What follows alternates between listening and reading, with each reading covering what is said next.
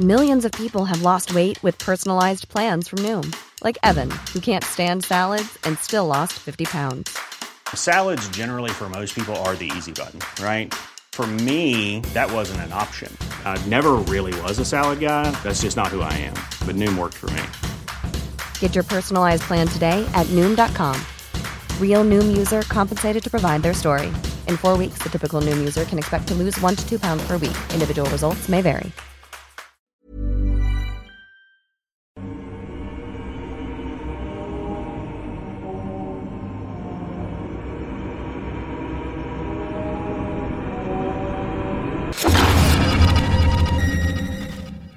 Hola a todos, ¿cómo están? Bienvenidos sean a un nuevo episodio del Anti Podcast. Les saluda Miguel Padilla y por supuesto como en cada domingo de terror nos acompaña nuestro productor y editor Sergio Bocanegra.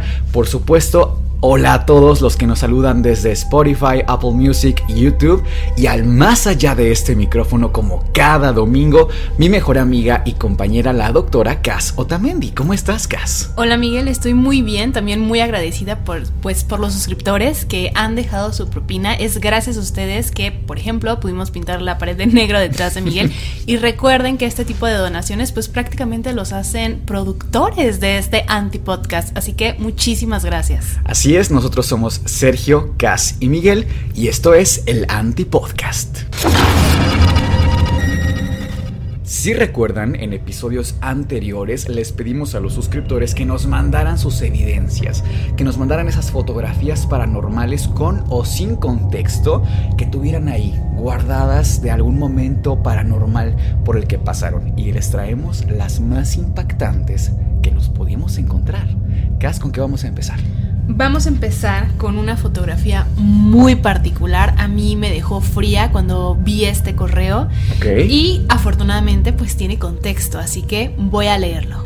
Hola docs, ¿cómo están? Mi nombre es Ariadna Caero. Mirando el último episodio me dio gusto saber que ya hay un pequeño espacio para mandar nuestras historias escabrosas. Así que les quise contar esta mini historia que me pasó hace unos cuantos meses. Bueno, antes de independizarme, yo vivía con mi madre en un pequeño departamento que se encontraba literalmente al lado de un panteón en Iztapalapa, Ciudad de México. En esta casa yo ya había experimentado algunas cosas un poco extrañas, pero nada fuera de algo que no tuviera explicación. En una ocasión yo me encontraba en la sala de mi casa usando mi máquina de coser. Estaba muy apurada haciendo un vestido que iba a utilizar pronto, así que estaba al mil por hora. Para que tengan un poco de contexto, justo enfrente del comedor estaba el baño. En una ocasión estaba abierto. El departamento era viejo y en el baño había puertas, entre paréntesis, canceles, de plástico que te cubrían a la hora de ducharte.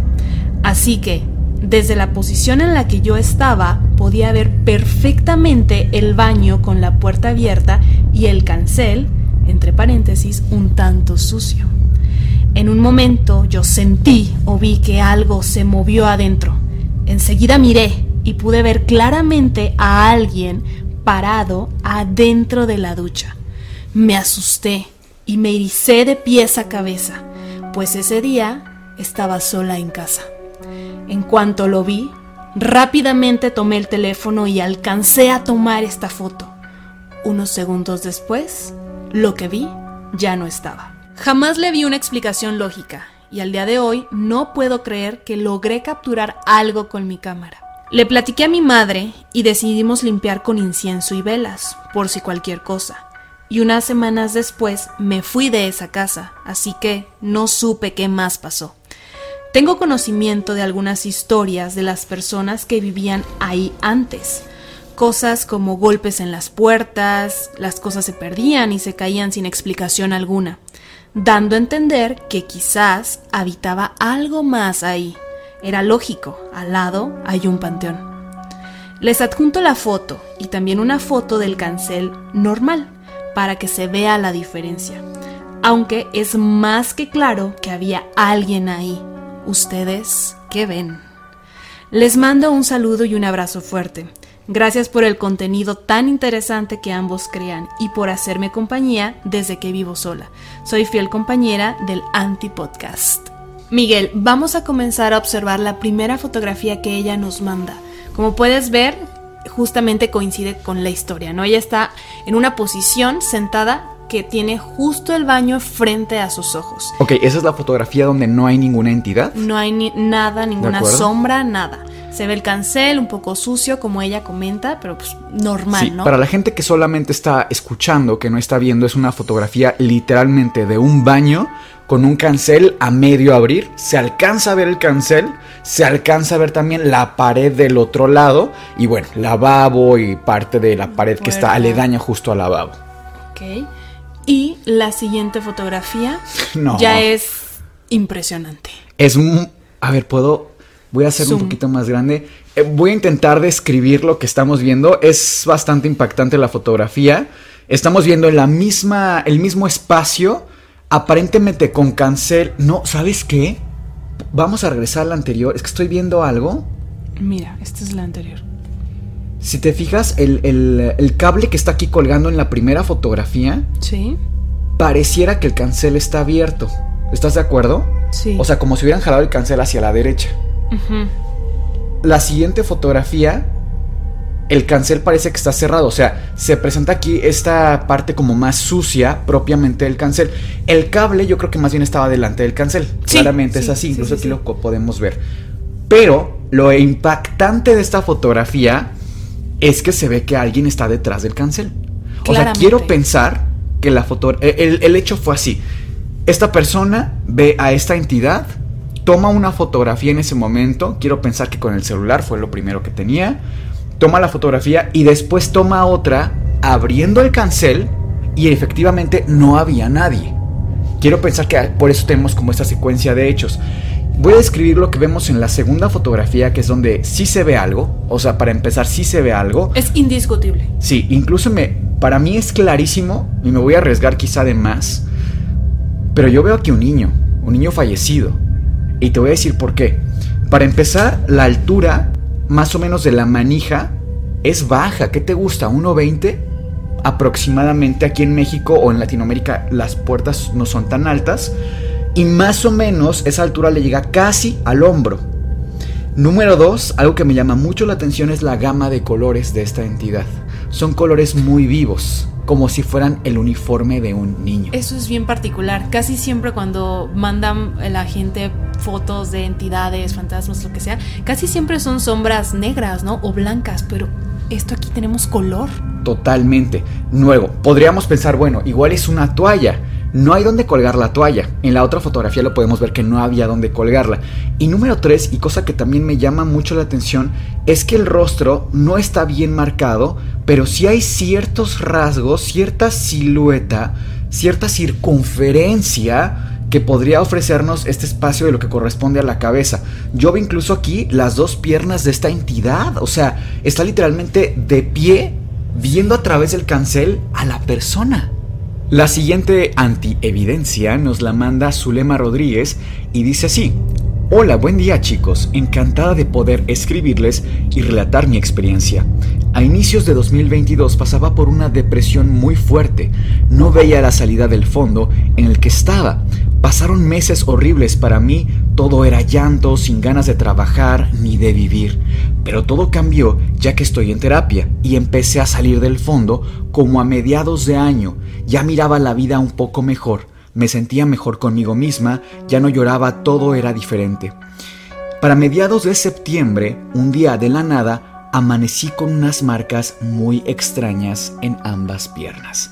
Y nos manda la fotografía Cas Después nos relata un poco más, pero antes de pasar a las fotografías voy a terminar eh, el contexto. Realmente me asusté mucho al verme con esas marcas. Nunca antes las había visto en mi vida, hasta ese día. Y hasta el día de hoy me siguen apareciendo.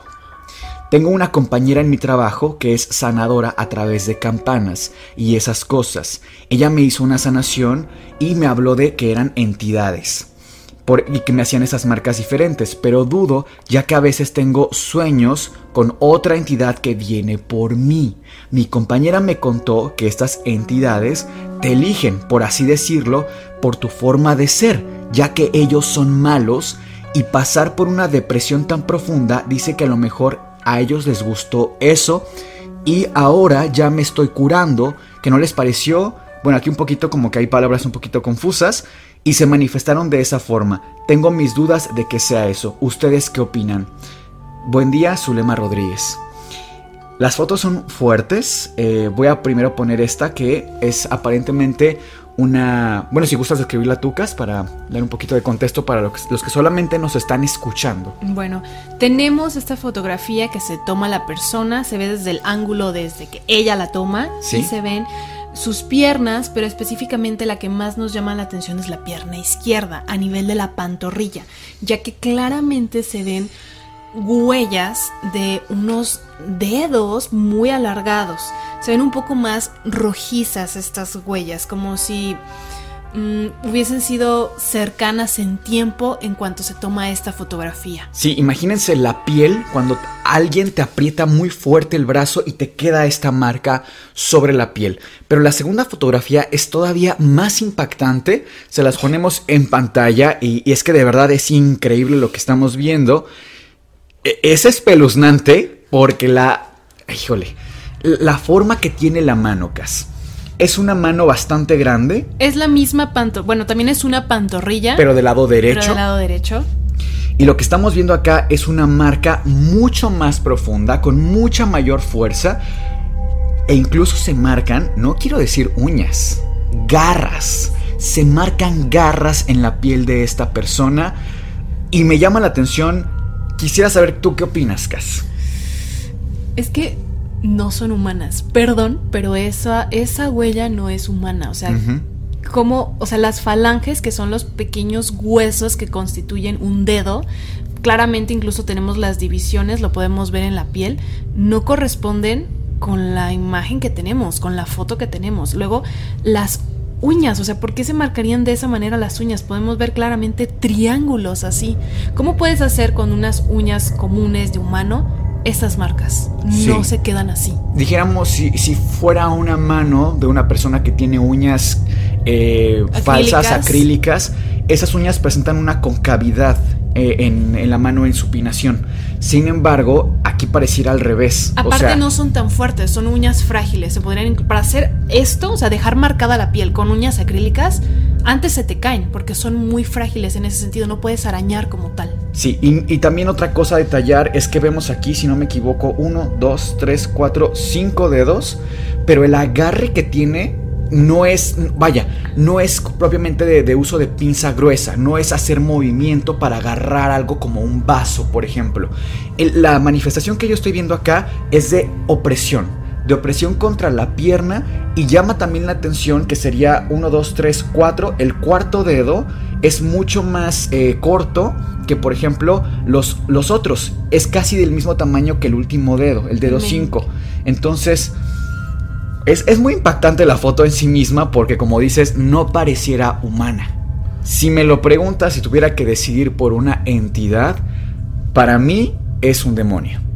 Eh, claro que la manifestación demoníaca en general ofrece muchas más variaciones, muchas más presentaciones, no únicamente físicas. De hecho, sería raro ver que un demonio se manifieste de esta manera en primera instancia. Quizás es muy poderoso pero ¿por qué se manifestaría como de así en primera instancia? Sí entiendo que hay demonios que pudieran actuar a nivel físico, pero aquí no nos hablan de ruidos extraños, no nos hablan de otro tipo de manifestaciones, directamente se fue a lo físico. Entonces, eh, bueno, claro que también dentro de la demonología tenemos algunos como los sucubos, que son demonios eh, que tienen actividad sexual, eh, que se manifiestan mucho más físicamente, pero esa sería mi teoría. No sé tú cuál tengas, Cas. Yo también creo que es un demonio. Otra entidad no me suena, ¿sabes? Por el tamaño tan grande, las garras. Quizás ya en el último de los casos algún algún demonio pero con forma de animal por el tipo de garras, ¿sabes? Y yo también estoy de acuerdo con ella en lo que dice que este tipo de entidades normalmente buscan manifestarse en personas que están pasando por una situación difícil. ¿Por qué? Porque tienen el sistema inmune más bajo. Por ejemplo, ella estaba en depresión cuando esto sucede. Entonces, de cierta forma, para estas entidades, llámese demonios, fantasmas, lo que sea, es más sencillo atacar a estas personas que ya están de por sí bajas en energía, ¿sabes? Ok, ahora vamos a imaginar lo peor. Imaginemos que hay una persona que quiere replicar esto y que quiere hacer este tipo de huellas en falso. También llama la atención esa teoría. No estoy poniendo en duda la historia de su lema, pero también hay que analizar esa posibilidad. Dentro de eso, a mí lo que me llama la atención es que utilizando algún tipo de, de guante, digamos, pues sería mucho más uniforme la distribución de los dedos, de las falanges, como bien dijiste. Entonces aquí me remarca esa deformidad de la mano y que no tiene un agarre. Si fuera un instrumento, digamos algo con forma de vela, me suena ahora quizá, eh, igual el tamaño no corresponde, ¿sabes? Es diferente en cada uno. Este es mucho más delgado, este es mucho más grueso y varía.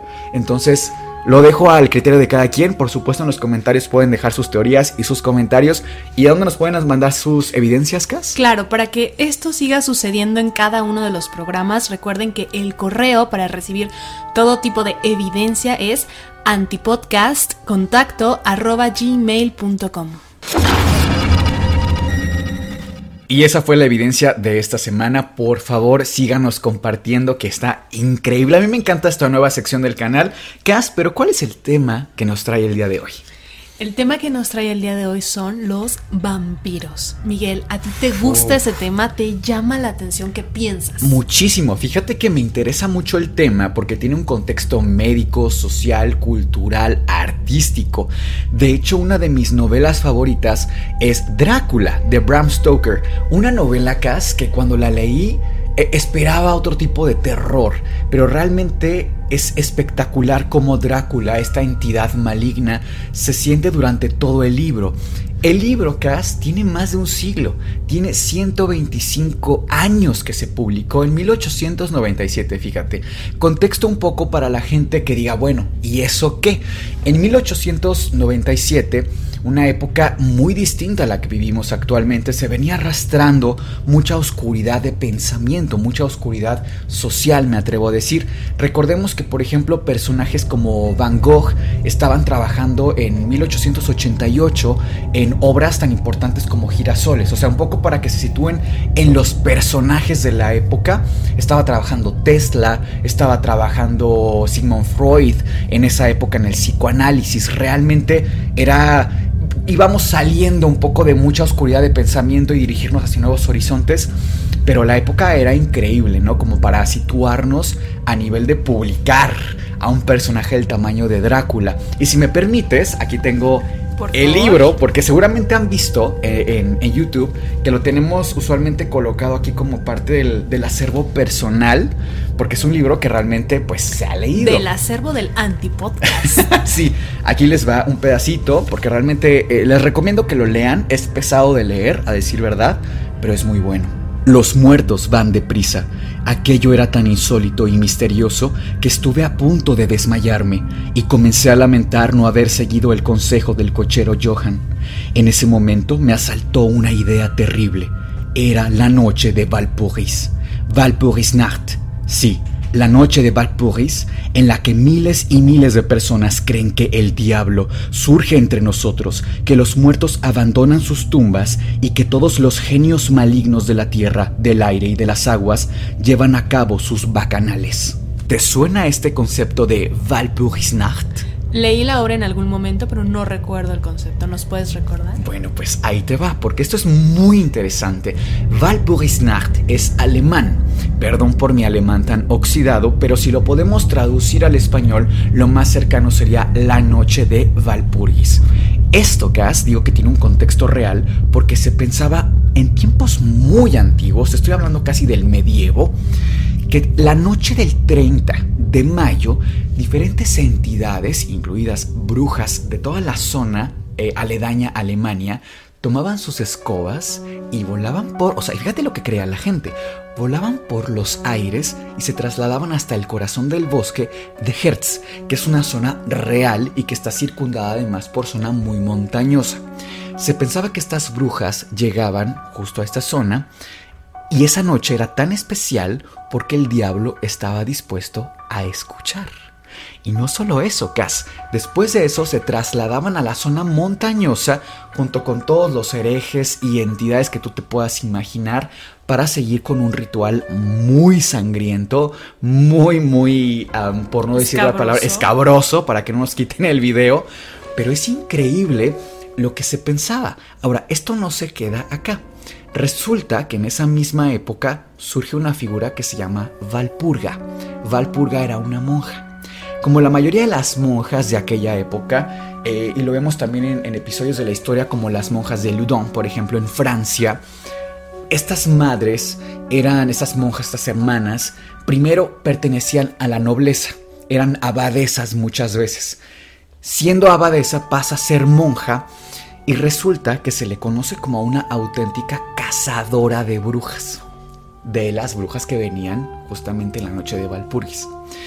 Pero otros lo relatan, otros historiadores, como simplemente una monja, pero lo que sí sabemos es que se ha canonizado. Es una santa, Santa Valpurga. Entonces, es, cierto que hay mucho de la historia que es, es, muy interesante, pero ¿qué tanto es verdad, qué tanto es mentira? ¡Wow! O sea, ya como para que alguien se le reconozca a una monja como cazadora de brujas y al mismo tiempo la gente tuviera tanto miedo, ahora en Alemania todavía se celebra la noche de Valpuris y se celebra con festivales y la gente se disfraza y demás. Pero para practicantes de la magia de esta zona, y esto lo vi incluso en un documental muy interesante, ellos practican la magia porque piensan que genuinamente esa noche hay entidades, hay mayor capacidad de comunicación con el otro lado. Y me gusta muchísimo cómo algo que pasó en el medievo hoy traspasa nuestros días, traspasó a la literatura y hoy seguimos hablando de esto. Pero esta palabra vampiro ya se utilizaba desde el 1800, como la conocemos hoy en día, con el contexto que lleva un mm. vampiro. Fíjate que la palabra vampiro no aparece por primera vez realmente en el texto de Bram Stoker, es mucho más antigua. Se piensa que tiene un origen eslavo o turco, o incluso los dos. lo que son las lenguas eslavas son hermanas de las de latín. Ambas provienen de lingüística indoeuropea. ¿A qué me refiero con que son hermanas, que tienen como un mismo origen?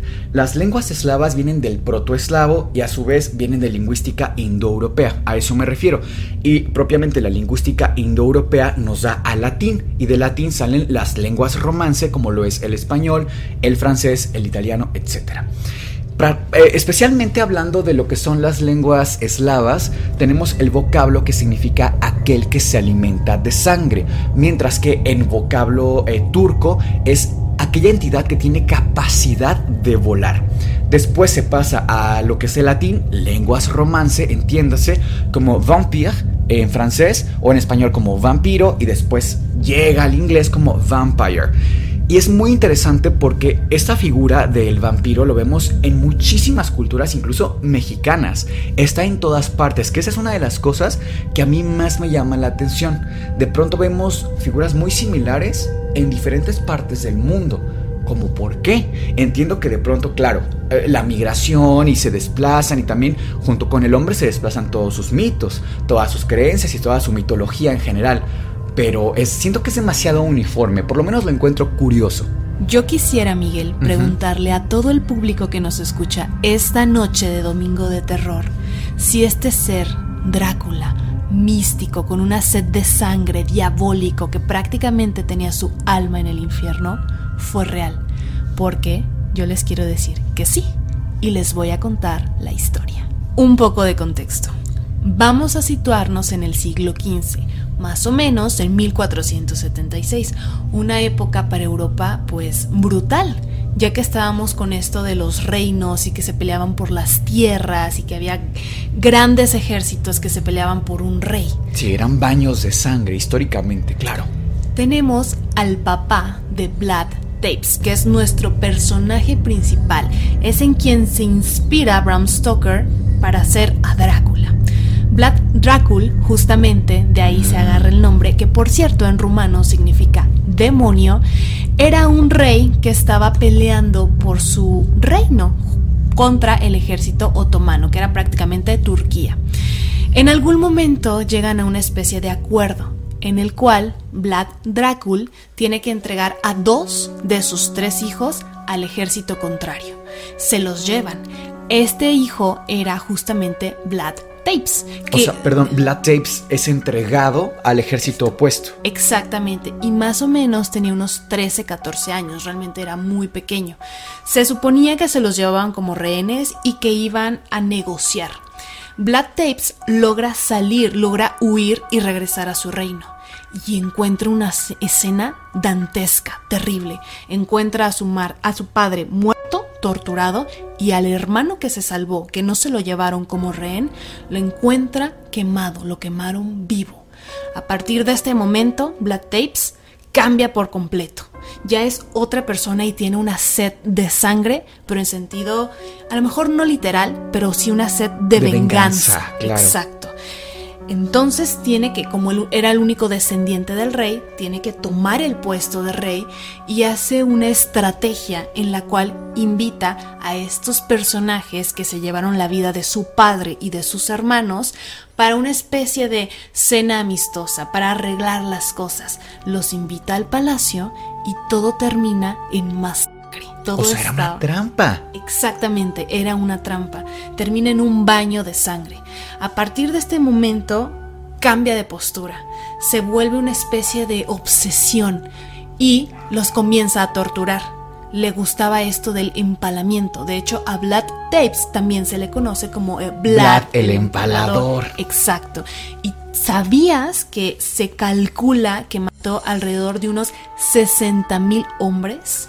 Solamente por placer, es decir, no significa que todas estas personas hayan estado involucradas en actos en contra de Blood Tapes como tal, sino que sí ya había cierto placer, encontraba en la sed de venganza de verlos morir torturados con empalamiento, mucho gusto. Y para quienes no estén familiarizados con lo que es un empalamiento, es prácticamente ubicar a una persona Ahora sí que una estructura que puede ser de madera, usualmente lo era, en medio del cuerpo, o sea, eran perforados desde la boca hasta el recto con una estaca y se colocaban en la tierra y lo que me parece históricamente, esto es real, ¿eh? Lo que me parece muy curioso es que esto no era nada más por el mero placer de ser, que claro que había cierto sadismo en esta práctica, sino que también se ponía como una especie de aviso, una especie de trofeo, incluso el poner estos cuerpos a la vista de todos. Claro, porque no se empalaba a la gente en una habitación privada se hacían a la vista de todo el pueblo y sobre todo para que los enemigos fueran avisados. Oye, Gas, ¿y tú qué personaje piensas que fue peor? ¿Blood Tapes o Drácula? Definitivamente Blood Tapes. O sea, 60 mil personas solamente por el placer de verlas morir, el placer del empalamiento, de torturarlos, de ver sangre. Si bien no la bebía, ya hasta era prácticamente excitante para él el hecho de ver cómo se desangraban durante el empalamiento. Sí, Sin dudas, para mí la historia real me parece mucho más brutal que Drácula que, no sé, trató de asesinar a Lucy, por ejemplo, ¿sabes? sí, totalmente. La maldad de Drácula es justo como te decía, este contexto muy místico, muy de hacer el mal pero una vez más la realidad supera a la ficción y lo vemos no nada más con este personaje, realmente en esas épocas hay un montón de personajes sumamente, vamos, que pertenecían a la nobleza, a la aristocracia, sumamente sangrientos. Después les contaremos historias de aquellas abadesas que se bañaban en sangre de lo que consideraban vírgenes para mantenerse jóvenes. O sea, fíjate nada más hasta dónde llega esta maldad, o sea, nuestra dirección del bien y del mal, ¿qué importa? Si me puedo mantener joven matando a 15 mujeres para que mi piel luzca, claro, para que mi piel luzca bella, qué fuerte que nuestra historia, estos personajes sean reales. Pero Miguel, tú habías comentado casi al inicio del video que todo esto del vampirismo tiene de cierta forma un contexto médico. ¿A qué te ah, refieres? Bueno, hay, fíjate que hay sustancias en nuestro cuerpo reales, por supuesto, esto ya es totalmente real, que se llaman porfirinas. Las porfirinas en nuestro cuerpo sirven para crear otras sustancias, por ejemplo la hemoglobina. La hemoglobina a su vez es una... Palabras muy sencillas para que todos los podamos entender. Otra sustancia que es la encargada de transportar el oxígeno por todo nuestro cuerpo. Imagínate qué tan importante es tenerla, ¿no? Sin embargo, cuando hay ciertos defectos a nivel genético de la porfirina, estas se pueden, por ejemplo, acumular, pueden tener simplemente defectos, no funcionar de la manera en que deberían, de tal suerte que nos ofrecen un grupo de enfermedades metabólicas, entre ellas las porfirias. Te voy a mostrar una imagen aquí a toda la gente que nos esté viendo vía YouTube de una persona con un verdadero caso grave de porfirias. Ahora, ¿por qué lo menciono? ¿Por qué digo que tiene que ver? Si ustedes ven el aspecto de esta persona, puede relacionarse mucho con el aspecto relacionado tanto en la literatura como en la mitología de los vampiros. Son personas que a la vista eh, pueden resultar un poco impactantes cuando uno no tiene un contexto médico. Por supuesto que hoy día merecen toda nuestra empatía y nuestro respeto, pero les recuerdo que todo este contexto era en los 1800. Incluso el primer caso documentado de porfiria fue en 1874, casi prácticamente 26 años antes de que se escribiera Drácula. Por supuesto que en los 1800, cuando tú veías a una persona con estas características físicas, eh, vamos, una piel sumamente fotosensible, es decir, que a la luz del sol le causaba un daño increíble. Se les podía abrir la piel, crear llagas, así de sensible. Además tenían convulsiones. Claro, en los 1800 una persona que le da el sol y se le abre la piel, que está convulsionando claramente o se le metió el demonio o es un vampiro. ¿no? Entonces, en ese contexto histórico, me parece muy interesante. Claro que es en 1930 y tantos, no recuerdo el año específico, que Fisher gana el primer premio Nobel relacionado con un trabajo por porfirias. Entonces, realmente pasaron casi otros 40 años después de Drácula para que tuviéramos realmente un contexto científico y sobre todo que se le diera la divulgación. Es más, es más, Cas, estoy seguro que el 90% de la gente que está viendo hoy el antipodcast nunca había escuchado de las porfirias. Es que aparte no son enfermedades como tal muy comunes de este lado del mundo, en este continente, pero por ejemplo, en Suecia, que es una enfermedad muy común, hay un caso en cada 10.000 personas, o sea, son enfermedades muy comunes en el otro continente, por ejemplo, en el continente europeo. Sí, y además tienen otras manifestaciones clínicas que, insisto, hoy no nos suenan tanto, pero a ver, por ejemplo, son personas que tienen ciertos trastornos neurológicos, entre ellos convulsiones, como ya dijimos, pero también alucinaciones. Entonces, repito, situémonos 1800, persona que no le puede dar el sol, persona que está viendo cosas, entidades que nadie más ve. Y número 3, este aspecto bastante imponente para la época. Por supuesto que la gente va a pensar en todo menos en un aspecto científico, ¿no? Claro, también por ejemplo tienen dolor abdominal constantemente, constantemente les duele el abdomen y eso hace que se pongan en posición álgica, justamente que es que te agachas un poco, te encorvas. Todo el tiempo o gran parte del tiempo están sufriendo dolor, dolor abdominal, pues claro que los ves con esta posición, justamente como la, la posición que tenía Drácula, ¿no? Así jorobado.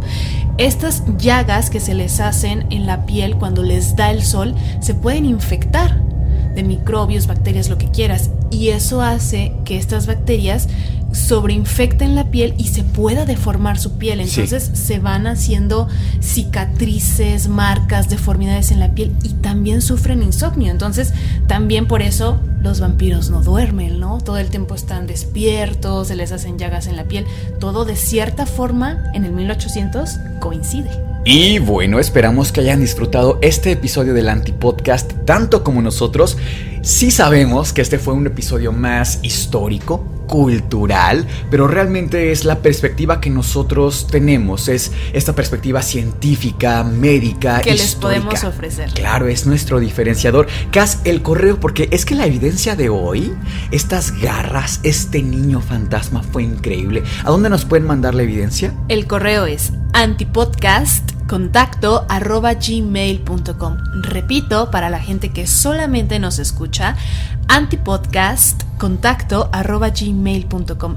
Miguel, no me dejarás mentir que este episodio realmente fue especial porque pudimos poner al principio la evidencia que en este caso dos suscriptoras nos enviaron. Así que por favor les invito a toda la audiencia que nos envíen esas fotos, esos videos extraños que en algún momento tomaron con contexto, sin contexto, sus historias enriquecen muchísimo este programa. No olviden que ya estamos en todas sus plataformas digitales favoritas. Nosotros somos Sergio, Cas y Miguel y les deseamos dulces, pesadillas.